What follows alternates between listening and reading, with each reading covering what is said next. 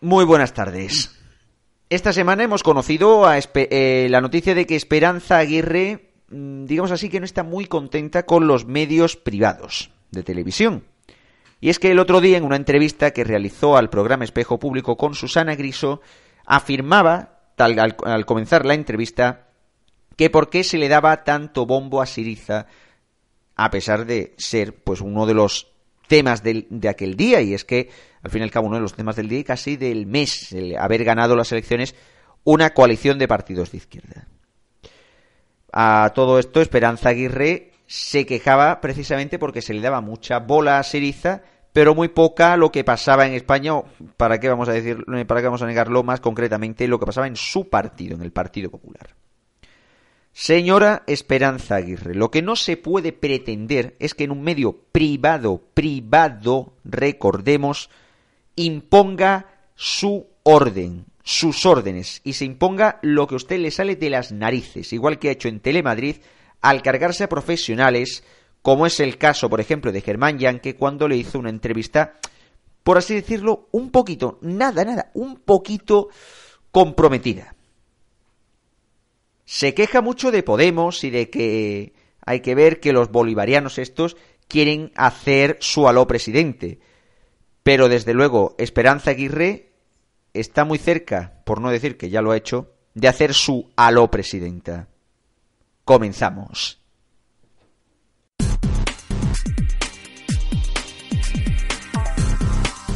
Aquí comienza Los Mediatizados.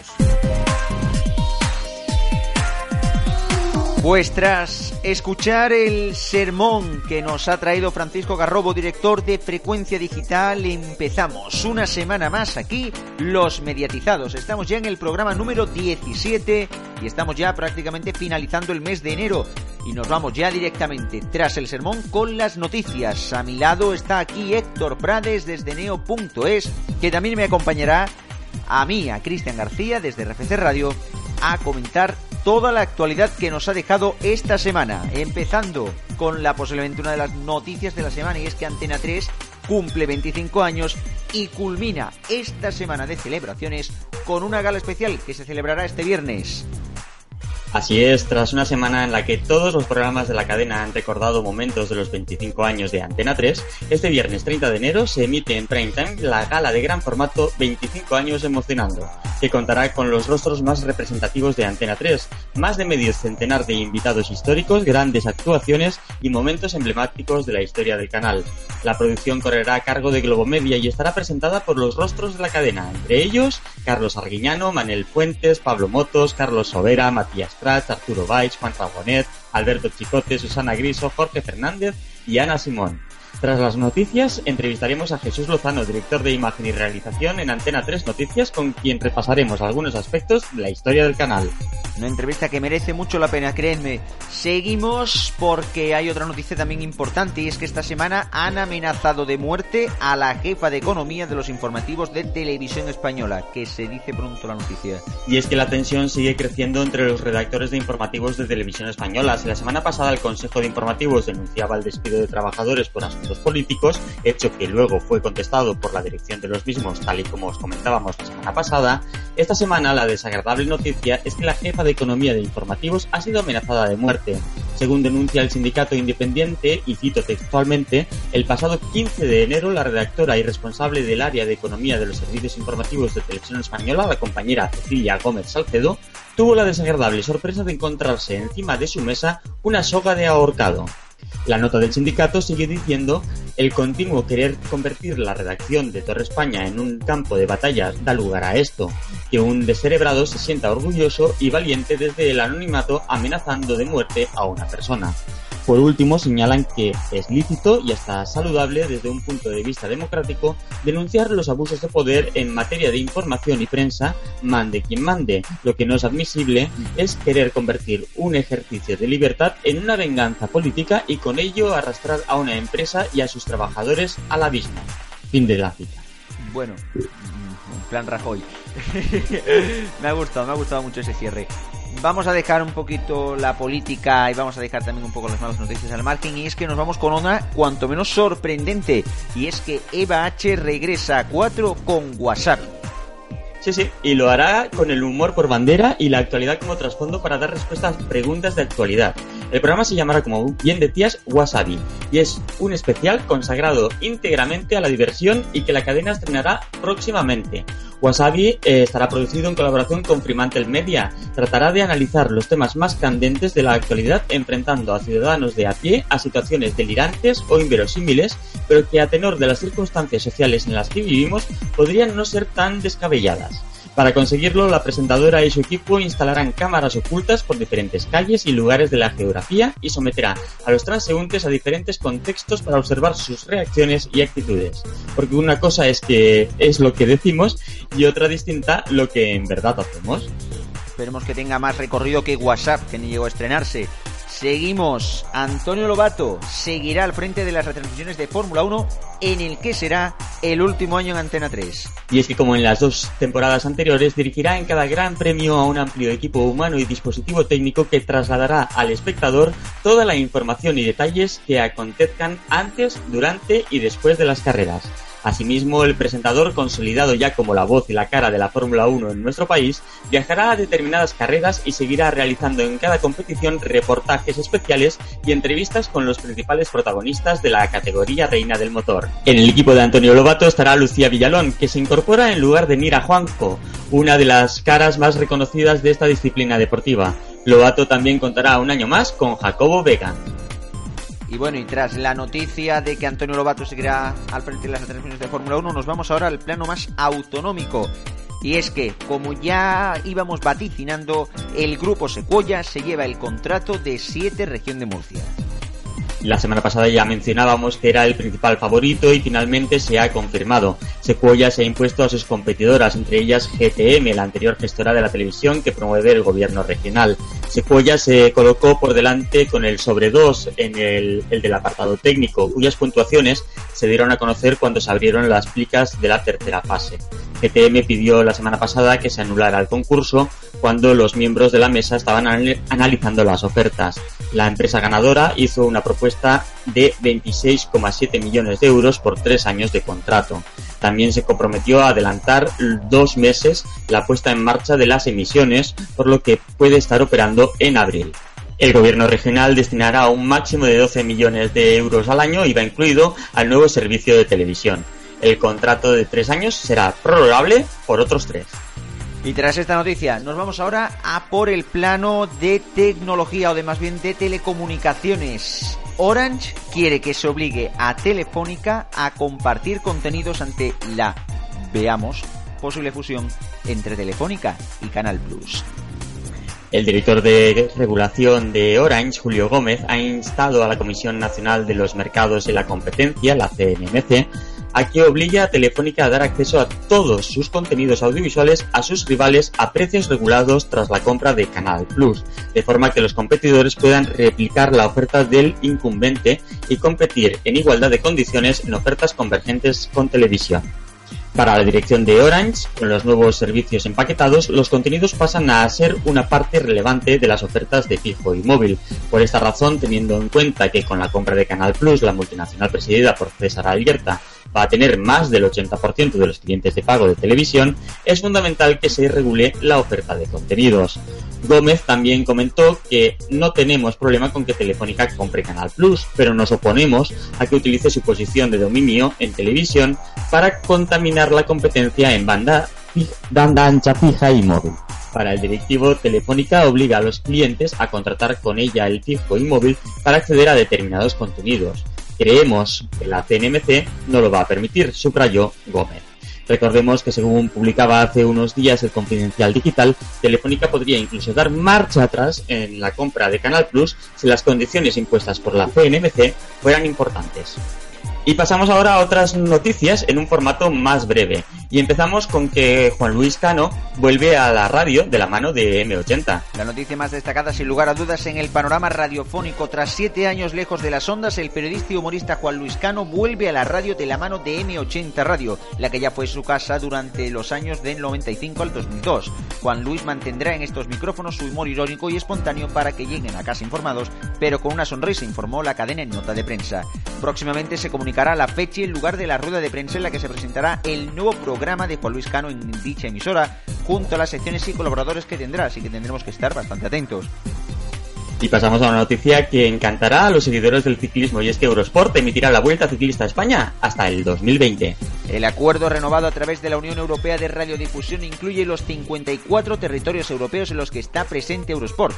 Destaca la emisión en exclusiva de la Vuelta en países como Francia, Alemania, Italia, Polonia o Reino Unido, esta última en la emisión en directo. El acuerdo refuerza tanto el estatus del canal como la Casa del Ciclismo, además de la amplísima cobertura de este deporte a lo largo de esta temporada, incluye más de 40 eventos entre los que destacan las tres vueltas y las carreras más importantes de las disputadas en un solo día, ofreciendo a los aficionados en total 1.800 horas de ciclismo entre Eurosport y Eurosport 2. Vodafone bloquea el portal de descargas de Pirate Bay y a los pocos días desbloquea dicho portal.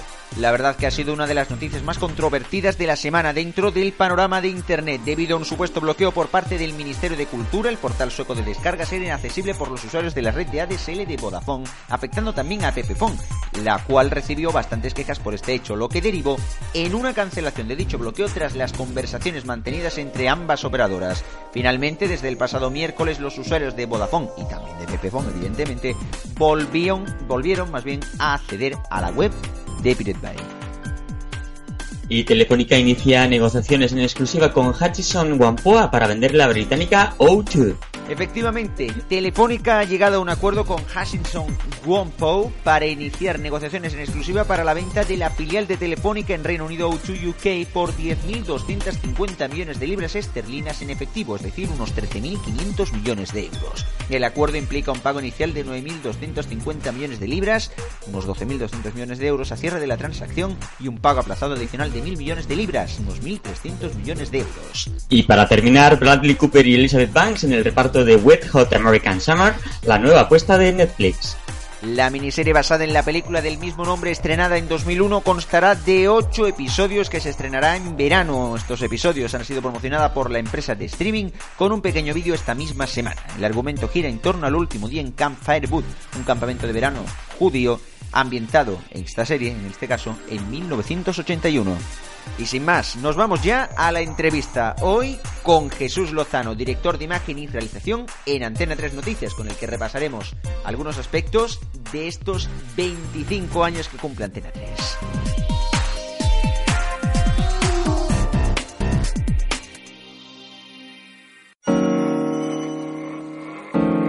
Los mediatizados.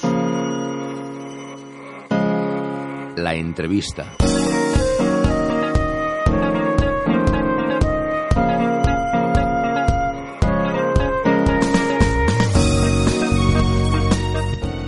Pues hace 25 años pasaba en este país algo que llevábamos mucho tiempo esperando y era la llegada de las cadenas privadas.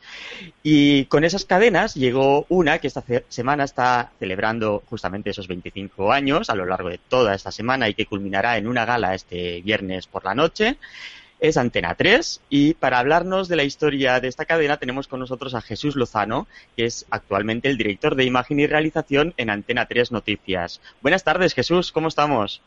Hola, muy buenas tardes. Pues nada, estupendamente. Aquí seguimos en Antena 3 después de 25 años y haciendo noticias como todos los días tú estás en la cadena desde, desde los inicios, ¿no? Desde que estaba en pañales prácticamente.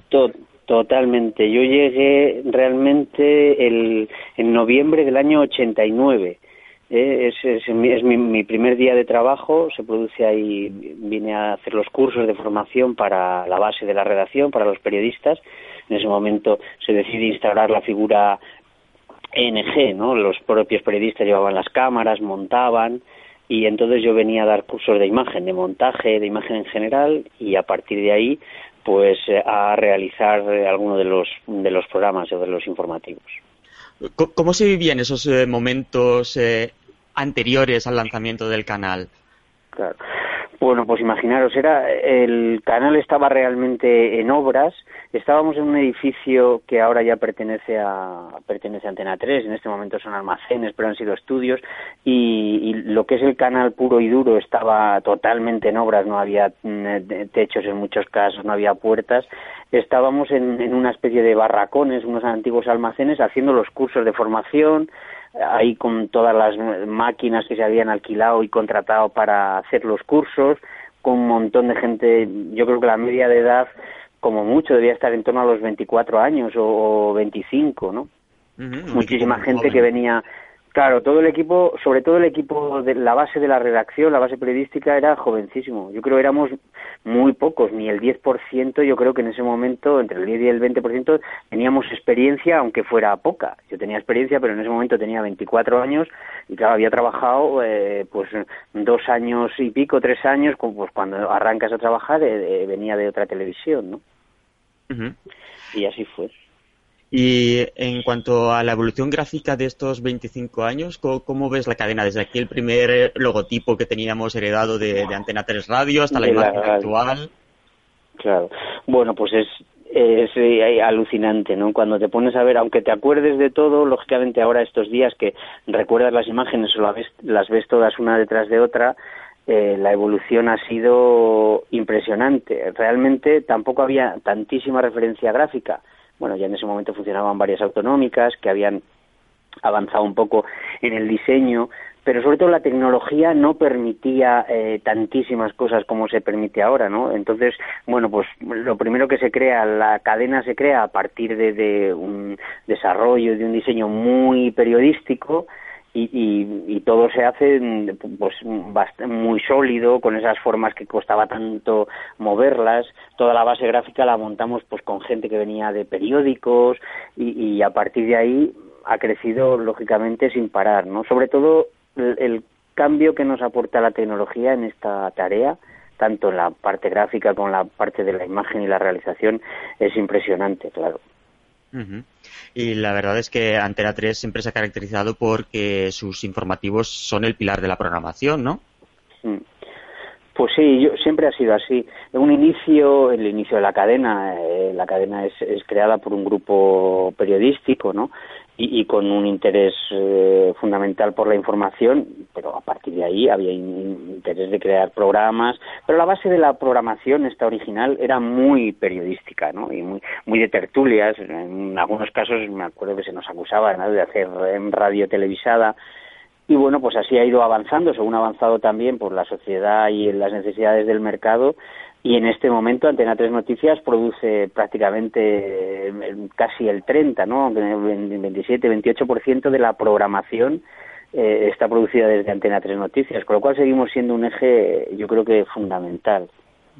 ¿Y cómo ha evolucionado la producción de informativos desde aquellos primeros momentos, que supongo que sería todo un poco eh, hecho como en casa, ¿no? Con, con pocos medios? y, la producción actual que no faltan medios, que se dedican muchos recursos a la producción de los informativos. ¿Cómo ves ese cambio? Bueno, fundamentalmente el cambio es más de la puesta en escena y estético que del, del, exceso de medios. Yo creo que ahora, o sea, la tecnología ha evolucionado tanto, pero nosotros no nos excedemos, también es parte de, nuestro trabajo, del mío en particular, que tener un exceso y una cantidad de medios eh, muy sofisticados, ¿no? La diferencia fundamental está en que en, en ese momento, pues desde cómo han evolucionado los colores, veíamos estos días nuestros informativos eran marrones, grises, ahí con un decorado, no, ni tan siquiera había grandes o importantes eh, escenógrafos en ese momento, ¿no? Ni grafistas, con lo cual pues hacías una pared una pared ahí con un poquito de luz y ahí ponías a las personas, pero no dejabas de tener al pobre presentador aplastado contra un fondo. con un fondo que teníamos con un mapa mundi normalmente detrás. Sí, bueno, un mapa mundi, eh, en el, sí, en el primero no teníamos ni nada, era un, hay una telilla de rosco y con unos, eh, unos fondos de color. Luego ya sí, en el segundo ya había mapa mundi. Ahí apareció y, y luego yo creo que hemos ido evolucionando de una forma Mm, muy importante de ver y ahora ya hace un montón de, de, tiempo que tomamos esta decisión que yo creo que es fundamental y que es la que nos distingue de meter la redacción o el plató dentro de la redacción realmente, que es lo que se produjo, ¿no?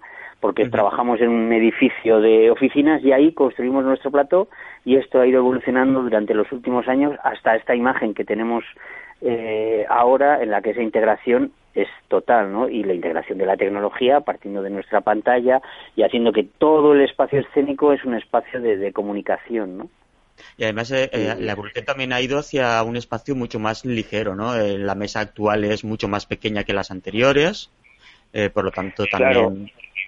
Sí, eso era fundamental para el trabajo de realización porque eh, yo creo que, que, siempre en la televisión en general y en informativos en particular la imagen tiene que estar siempre, siempre, siempre al servicio de la información y la tarea de imagen no debe sobreponer ni debe tapar ni ocultar nunca lo que estás comentando, ¿no? Entonces, eh, a veces esos espacios en el que el, el, el espacio escénico te marca tanto, pues es, es negativo, ¿no? Por eso hemos procurado, según hemos ido evolucionando, aligerando todo para que nada nada te moleste, incluso que dentro del mismo espacio se pueden hacer programas muy diferentes. La mesa que tenemos ahora, en, en menos de cinco minutos se puede quitar del plato y ahí puedes hacer una tertulia con, con 10 o 12 personas dentro de un mismo espacio que no es tan grande como aparentemente parece y un espacio en el que trabajan diariamente más de 100 personas y, y entran, salen, viven, escriben, hablan por teléfono.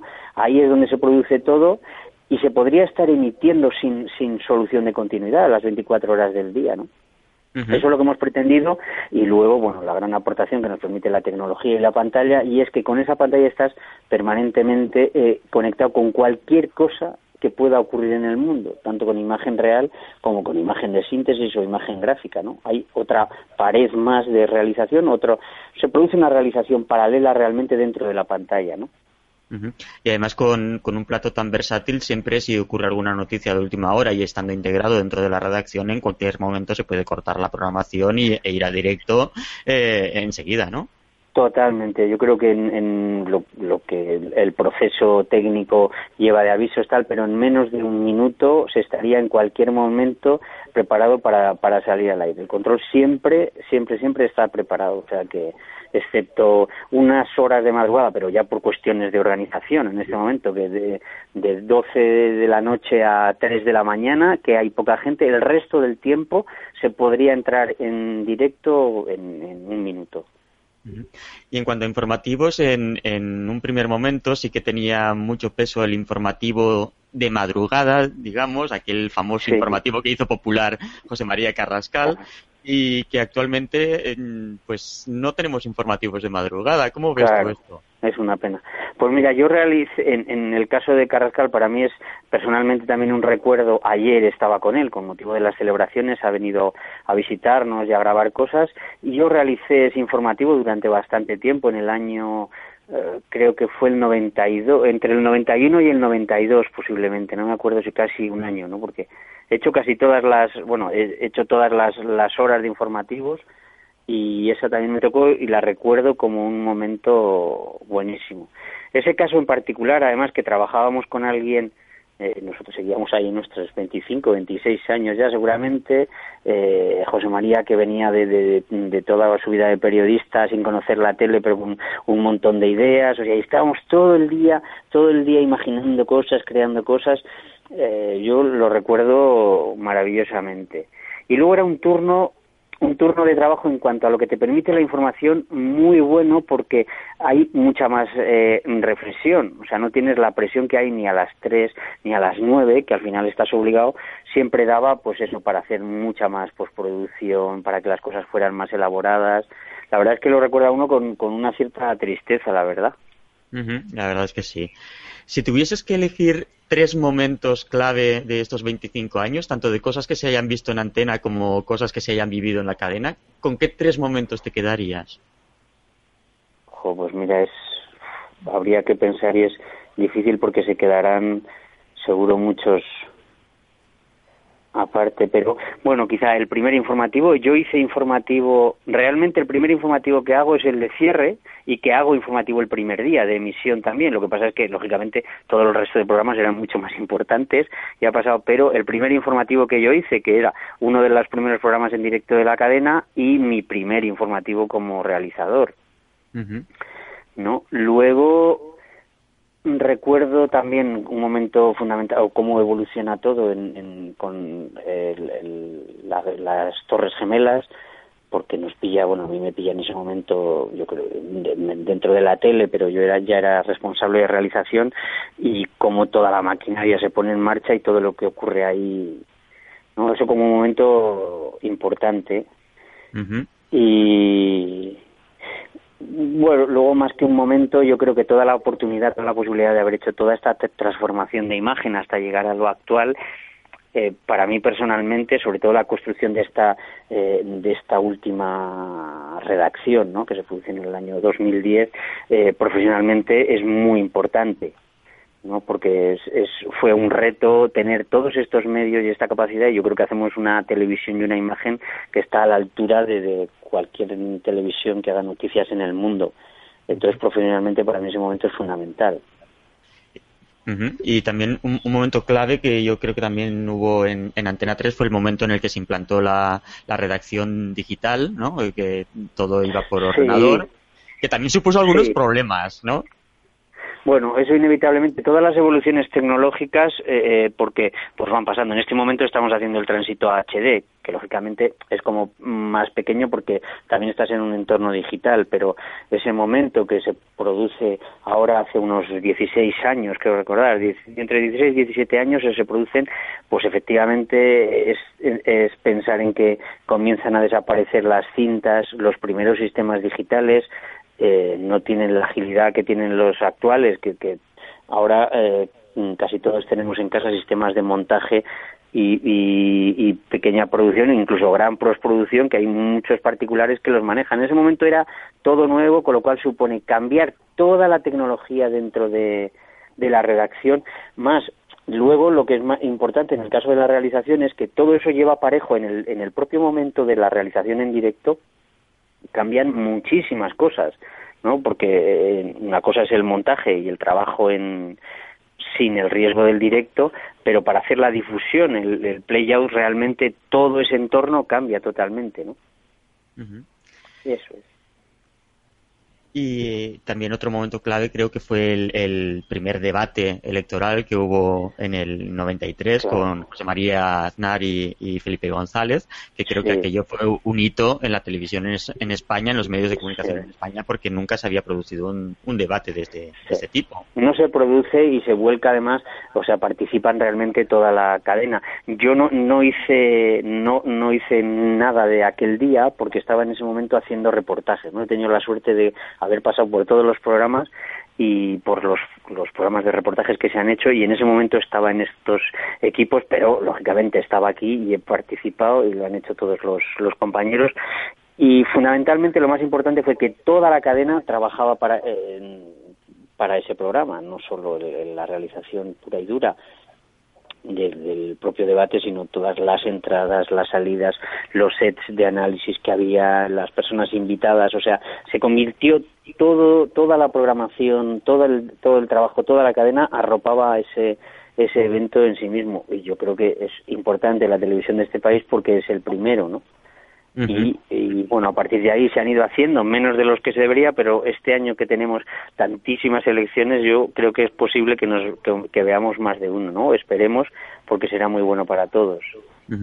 Y después otra cosa eh, importante en televisión y en informativos en especial es la sintonía, ¿no? Que tiene que ser siempre una sintonía que sea reconocible, que, que el espectador la haga suya, que cuando la escuche diga, ya van las noticias, eh, ya empiezan, van a contarme lo que va a pasar en el mundo y que tiene que ser también una sintonía que marque un cierto ritmo, ¿no? Sí.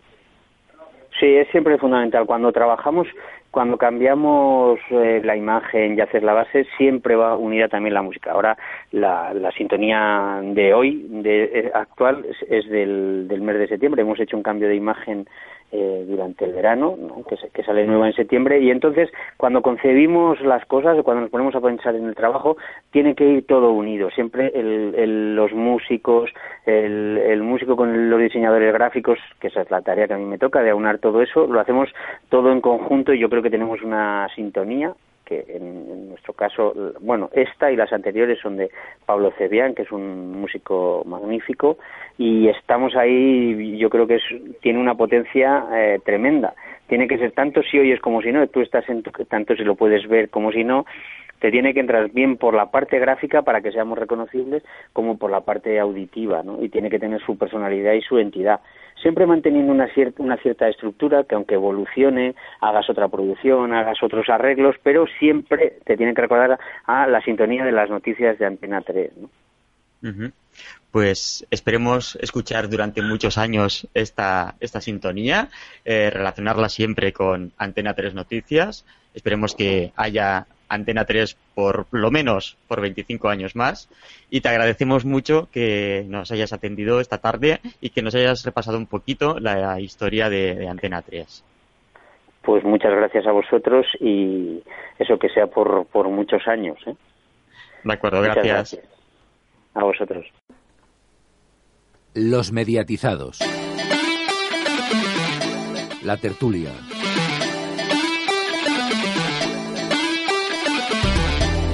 Bueno, y ya estamos aquí una semana más en la tertulia tras la interesante entrevista que la verdad que nos ha dejado detalles muy curiosos de lo que ha sido, de lo que viene siendo la historia de Antena 3 y de cómo se realizan los informativos de Antena 3.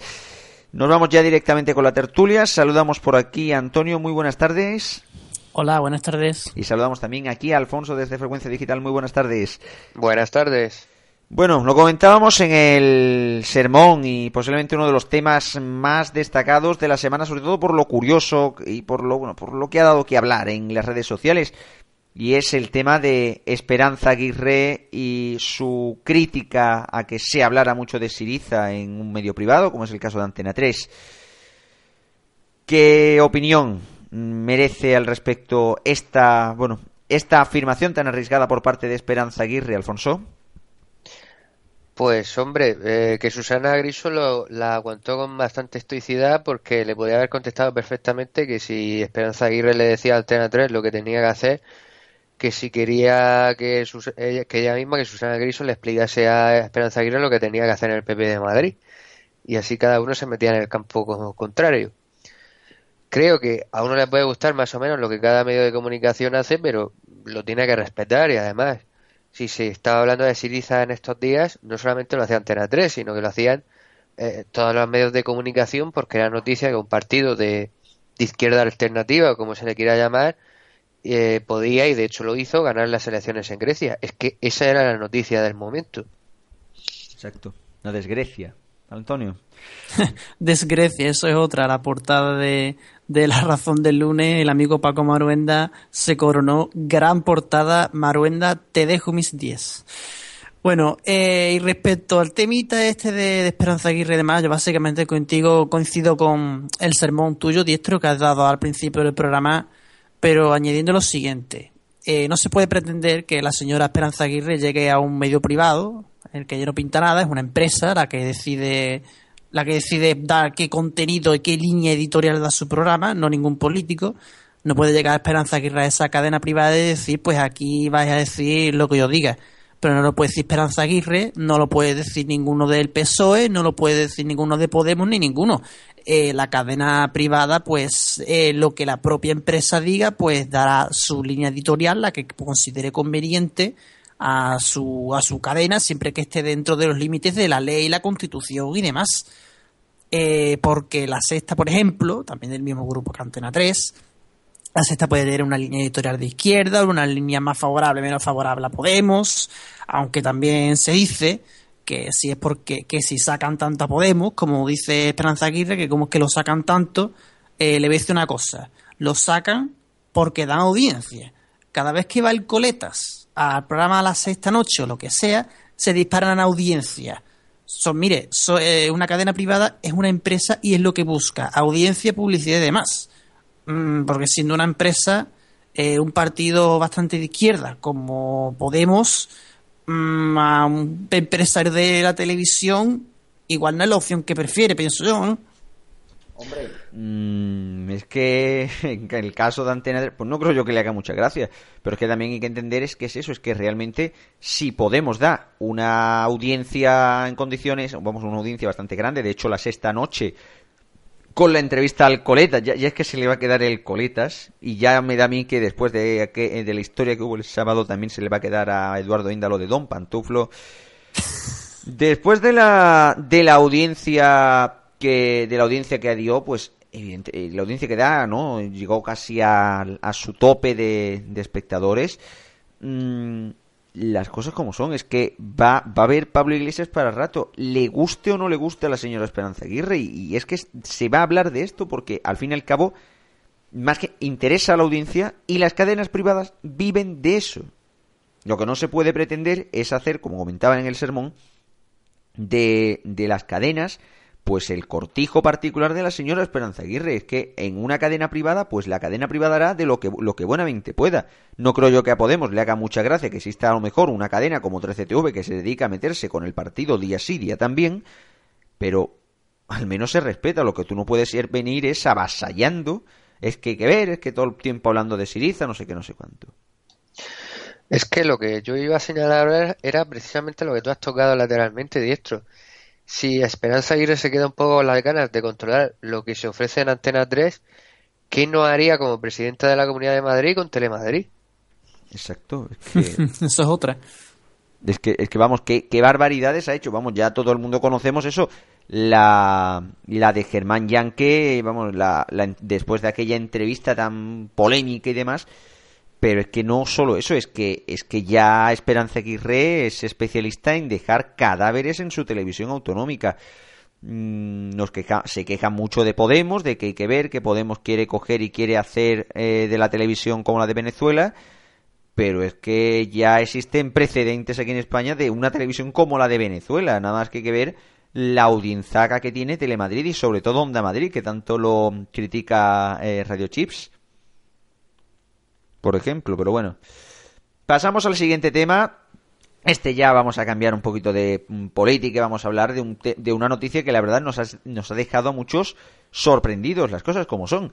Y es que Juan Luis Cano, la mitad de Goma Espuma, vuelve a la radio y vuelve a M80 Radio, concretamente la emisora en la que estuvo pues casi, casi una década, un poquito menos, hombre, pero la verdad que es sorprendente que vuelva a una emisora que hasta hace cuatro días, como quien dice, tenía un morning de mala manera y que sorprendentemente se está reforzando muy bien, Antonio.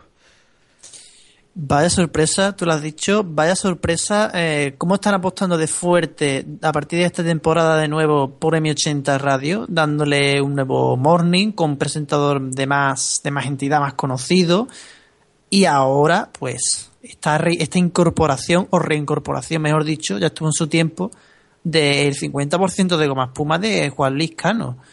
Eh, sorprende mucho, la verdad. Eh, sí, efectivamente, a- va a M80. Ya esta semana hemos podido oír alguna cuña, en plan Juan Liscano vuelve.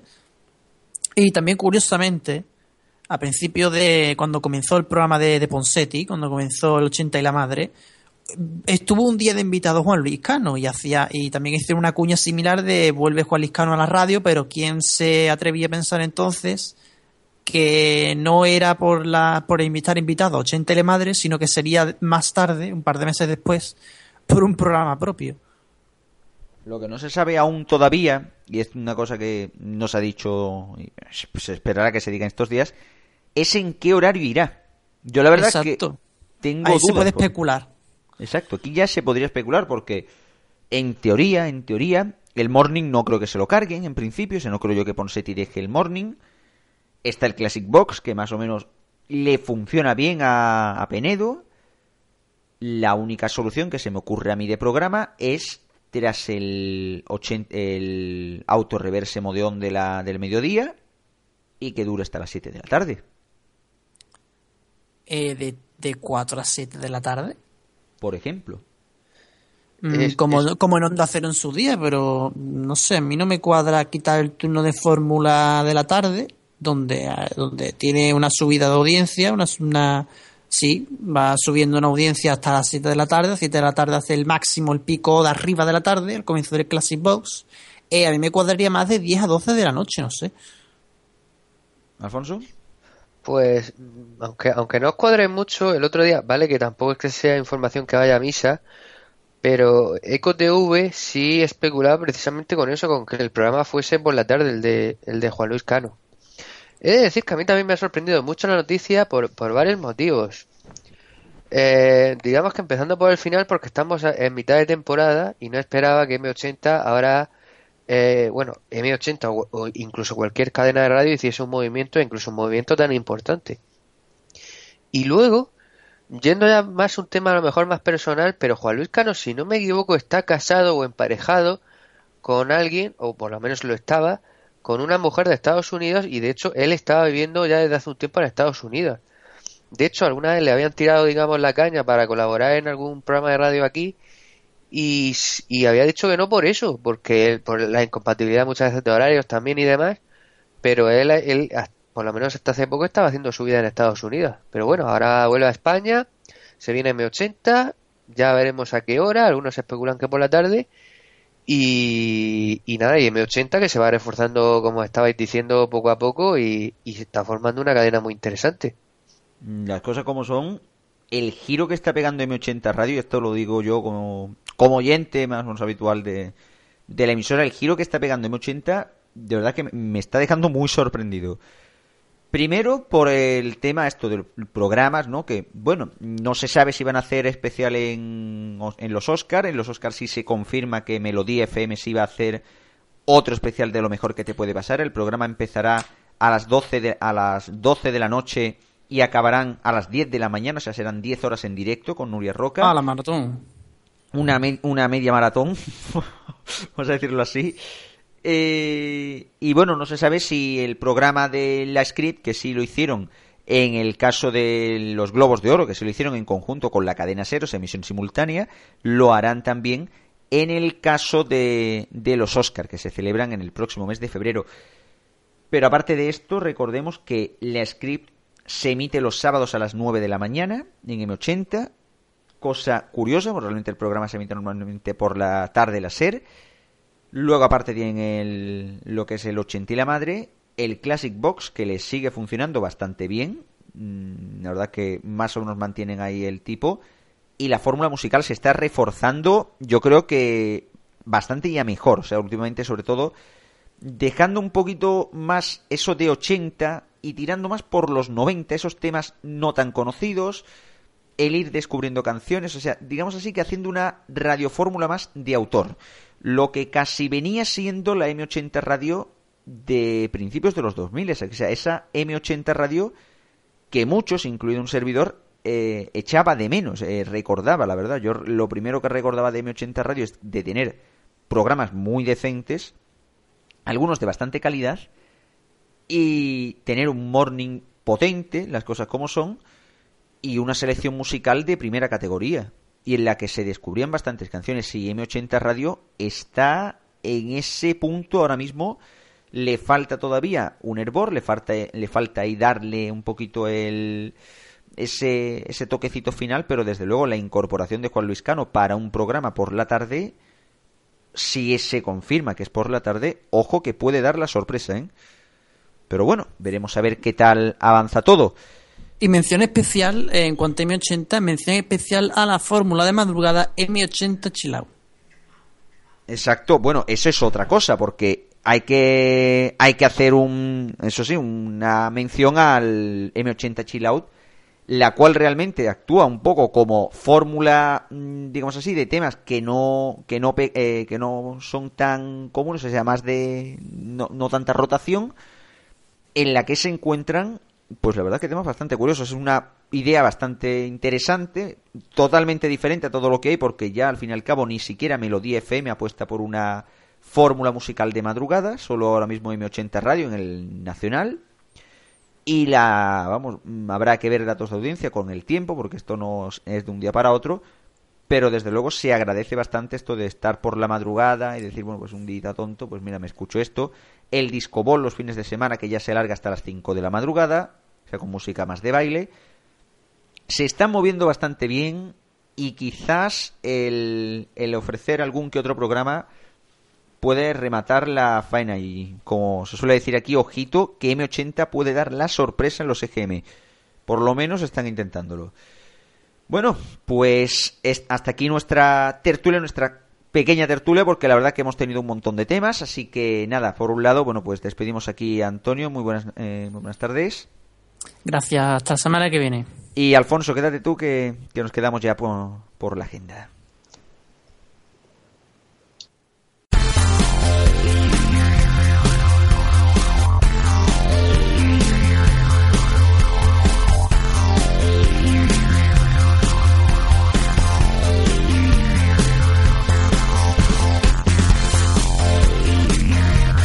Como cada semana, tras la tertulia, pues nos toca la agenda deportiva. Saludamos de nuevo Alfonso. Muy buenas tardes, Alfonso. Hola de nuevo, la Liga Española llega a la jornada vigésima primera. El sábado a las 4 de la tarde ya se ha hecho habitual que juegue el Real Madrid, que recibe en este caso a la Real Sociedad. A las 6 tenemos el Eibar Atlético de Madrid. Ambos partidos se podrán ver en Gol Televisión y Canal Plus Liga. El partido de Canal Plus 1 el domingo a las 9 es el Barcelona-Villarreal. El fútbol femenino tenemos duelo vasco el sábado a las 11 y media de la mañana en Gol Televisión, Real Sociedad, Atlético Bilbao. A ver qué tal le sienta Atlético de Madrid y Barcelona el partido del fin de semana tras lo que pasó el pasado miércoles. Después de varias semanas flojas, ahora el fútbol internacional vuelve bastante fuerte, ¿no es así? Sí, porque vuelve la liga inglesa tras la Copa, la liga alemana tras el descanso invernal, continúan las ligas italiana y holandesa y comienza el campeonato paulista. Sin duda alguna, el duelo que destaca es el Chelsea-Manchester City, primero y segundo de la liga inglesa, que se jugará el sábado a las seis y media se podrá seguir en Canal Plus Fútbol y Gol Stadium eh, por internet. Destacamos también el viernes a las 8 y media el Wolfsburgo Bayern de Múnich en Canal Plus Fútbol y el domingo a las 3 de la tarde el Udinese Juventus en Multideporte 1. Y bueno, tras, ojo al partidazo, por cierto, Chelsea-Manchester City, hay mucho interés en ese partido. Pero no solo esto, porque también este fin de tenemos un mega evento, la Super Bowl el domingo. El domingo a las 12 y media de la noche se disputa la 49 edición de la Super Bowl entre New England Patriots y Seattle Seahawks, actual campeón. El partido se disputa en el estadio de la Universidad de Phoenix y se podrá seguir la previa desde las 12 de la noche en Canal Plus 1 y Canal Plus Deporte. Como curiosidad, en Estados Unidos el partido va rotando entre la NBC, la CBS y la Fox y este año le toca a la NFL televisarlo. Y casi nada, recordemos que la última Super Bowl llegó a su récord histórico de audiencia, 111 millones de espectadores. A ver qué tal esta Super Bowl que la verdad tiene muchísimo interés. Seguimos ahora abriendo página polideportiva. El sábado el partido televisado por Teledeporte Fútbol Sala es el Aspril Vidal Rivera Navarra frente a Marfil Santa Coloma a la una de la tarde y el domingo a las 7 y media de la tarde Liga TV Unicaja Laboral Cucha también en Teledeporte. Y bueno, aparte de esto nos queda más polideportivo, el Mundial de Balonmano desde Qatar. Tras la victoria de España sobre Dinamarca, el viernes disputa las semifinales frente a Francia a las 7 de la tarde, que esperemos que sea la revancha de las semifinales del europeo del año pasado. Si gana, defenderá título el domingo, todo en teledeporte. Y cerramos con Eurosport, con todo lo que trae. Siempre hay algo que destacar de este canal, en este caso que ofrece las finales del Abierto de Australia, el sábado la femenina y el domingo la masculina a las 9 y media de la mañana ambas. El sábado a las 10 de la mañana Eurosport 2 emite la final de la Copa de Asia entre Corea del Sur y Australia. Por último, sábado y domingo tenemos cuartos de final de la Copa de África compartidos a las 5 y a las 8 de la tarde en Eurosport. Casi nada, pues bueno, todo esto es lo que tenemos por esta semana. ¿Dónde te podemos seguir? ¿O dónde podemos seguir más información de deportes? Más información en Twitter en arroba agendafd. Pues nada, Alfonso, hasta la semana que viene. Hasta la semana que viene.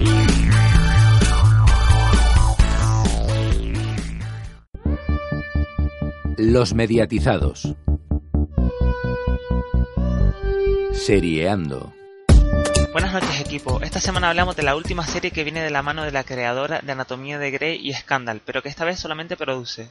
El thriller se llama Cómo defender a un asesino y está creado por Peter Nowak, productor y escritor del resto de series de Sonda, por lo que podría haberla escrito ella misma, ya que continúa con su estilo de hacer series con un ritmo rápido, con giros de cada pocos minutos y con sexo, mucho sexo en cada episodio. La serie se centra en la profesora Annalise Keating, que se presenta así. Buenos días. No sé qué cosas terribles habréis hecho hasta ahora en esta vida, pero debéis de tener muy mal karma si os ha tocado mi clase. Soy la doctora Annalise Keating y esta es Introducción al Derecho Penal, o como a mí me gusta llamarlo, cómo defender a un asesino.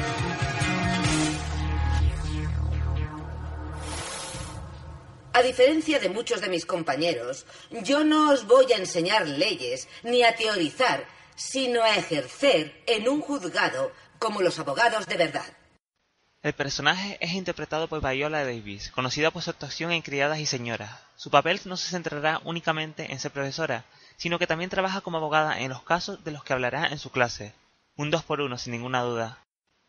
Además, cinco de sus alumnos empezarán a trabajar en su bufete en su primer año de universidad y siendo mayormente los responsables de buscar hechos que le ayuden en el caso. Este es el elemento de la serie que más se sale de la realidad, pero clave en la misma, así que hagamos como si no fuese una locura e intentemos creerlo.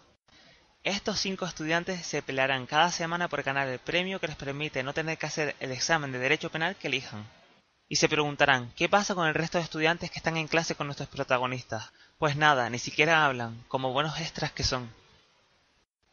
Hablemos ahora de los alumnos seleccionados para trabajar junto con su profesora. En primer lugar tenemos a Wes Gibbons, que es quien tiene más confianza con Annalise, debido a que se la encontró mientras estaba con su amante practicando sexo oral. ¿Recuerdan que al inicio les he dicho que hay mucho sexo en esta serie? Pues ya les acabo de comentar la primera escena en la que se ve. Wes parece ser el bueno de la serie, el que no se entera de mucho. Tras hablar del bueno, hablemos ahora del personaje que más risas y escenas sexuales gratuitas nos regalará en cada pocos episodios, Connor. Un personaje abiertamente gay que usa el sexo para conseguir pruebas e información en los casos y es, y es incapaz de tener una relación seria. ¿Cómo no nos va a gustar con esta presentación? Después tenemos a la estudiante que quiere ser como Annalise cuando se gradúe, Micaela Pratt. Una chica bastante pija que intenta ser siempre la ampollona de la clase. La otra chica que forma parte del grupo es Lorel Castillo, que en el piloto es presentada como una alumna idealista debido a que le parece mal tener que defender a alguien culpable. Además tendrá una relación con uno de los empleados de Nariz. Por último tenemos a Asher Millstone, que es un niño rico cuyo padre es juez, por lo que conoce el mundo de la justicia y tiene buenos contactos. Matt Magori es el encargado de interpretar el papel de Asher. Probablemente lo reconocerán por su papel en Orange is the New Black. En cada episodio de la serie veremos cómo este equipo de abogados defiende a un cliente del bufete de análisis, mientras mediante flash forwards se nos presenta el asesinato de alguien por parte de varios de los estudiantes.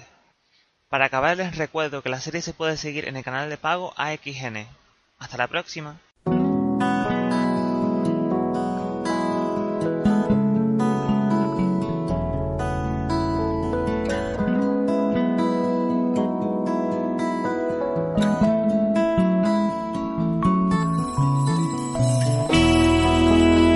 Tenía por aquí Alfonso, aquí el estudio ya intentando, eh, ya recogiendo las cosas después de la agenda, pero le he dicho, no, no, no, no, no.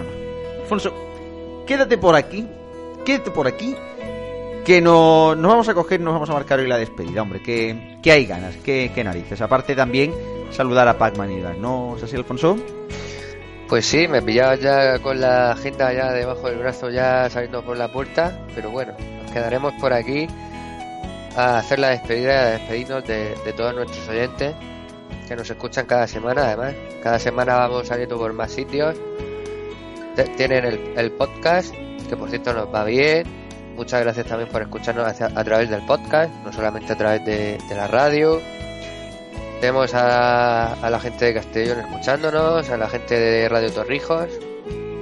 Sí, vamos, que al paso que vamos, vamos a tener que empezar. ¿se puede? Ah, ah hombre, hombre, hombre, Aquí, como estaba escuchando a través, a través, atrás del cristal, aquí en la pecera, ¿sabéis? Pues he dicho, mira, como ahora viene Radio Chic, que hacía tiempo que no sonaba, pues voy a quedar a escucharlo. Sí, sí, sí. Aparte, la carta precisamente que nos trae hoy Radio Chips, por cierto, de uno de los temas de los que hemos hablado en Tertulia. Anda. Pues sí. Curiosidad. ¿De qué temas hemos hablado en Tertulia? De radio. De, mi 80, de, de Goma Espuma. De Juan Luis Cano. M80. Escuchamos a Radio Chips. Hola Cristian, hola Paco Garrobo. Ya estamos por aquí de nuevo en 2015 y eh, nada, os quería comentar si os habéis enterado de la noticia de que Juan Luis Cano va a volver de nuevo a la radio, más concretamente M80, y yo eh, todavía estoy un poco pensando, ¿no? Me, me queda un pelín picueto, porque en el fondo mi recuerdo dice qué guay, pero mi razón dice qué coño va a hacer. Otro programa de colaboradores. Han dicho que va a tener unos colaboradores muy divertidos y todo eso. Queridos programadores, tengo la sensación, no por de Juan Luis solo, sigo, sino en general, últimamente, de que se piensa muchas veces en a ver quién pongo que tenga gancho que en a ver qué programa quiere hacer este tío. Porque al final el oyente, además de tener afecto a una voz, quiere escuchar qué narices le quieren contar o quiere escuchar algo interesante. Espero que le vaya todo muy bien y no tenga al final el síndrome de Millán Salcedo y no solamente echemos de menos a su pareja radiofónica, o sea, Guillermo Fesser, y también espero que no termine haciéndose un flaco favor a sí mismo, haciendo un programa que aún no sabemos de lo que va a tratar y que finiquite un poco su época de radio. Que digo yo que de programas de colaboradores ya hay unos cuantos. Yo además quiero que haya programas donde el presentador, el mismo presentador, el que hace el programa, nos cuente cosas por sí mismo. A ver si lo consigue.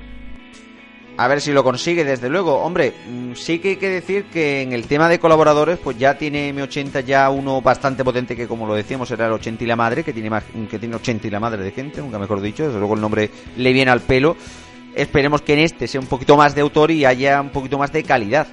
Quién sabe, como todo hay que darle tiempo. El, el morning de melodía, todo el mundo decíamos que era una basura y con el tiempo, pues bueno, se ha demostrado que, pues mira, pues lo van haciendo mejor, poquito a poco. O sea, una cosa seguramente hay que tener paciencia. Ahora, desde luego, hay bastante interés puesto en el programa, como de fraude. mm, mm, cuidadito ahí, ¿no, Alfonso?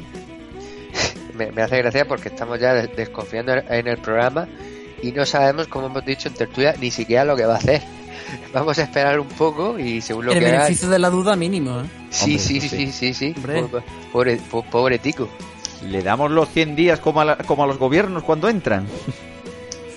100 programas. 100 programas. Mira, pues es, es buena idea, qué narices. Pues nada, vamos a cerrar ya por esta semana. Eh, como siempre, deciros que todas las canciones que suenan en el programa las podéis encontrar en el podcast y que son todas Creative Commons, así que podéis hacer con ellas pues lo que os venga en gana. Y también, por otro lado, deciros que de verdad muchas gracias por estar hoy, eh, oyéndonos una semana más en Vox Uji Radio, en RFC Radio y en Radio Torrijos. Hasta la semana que viene.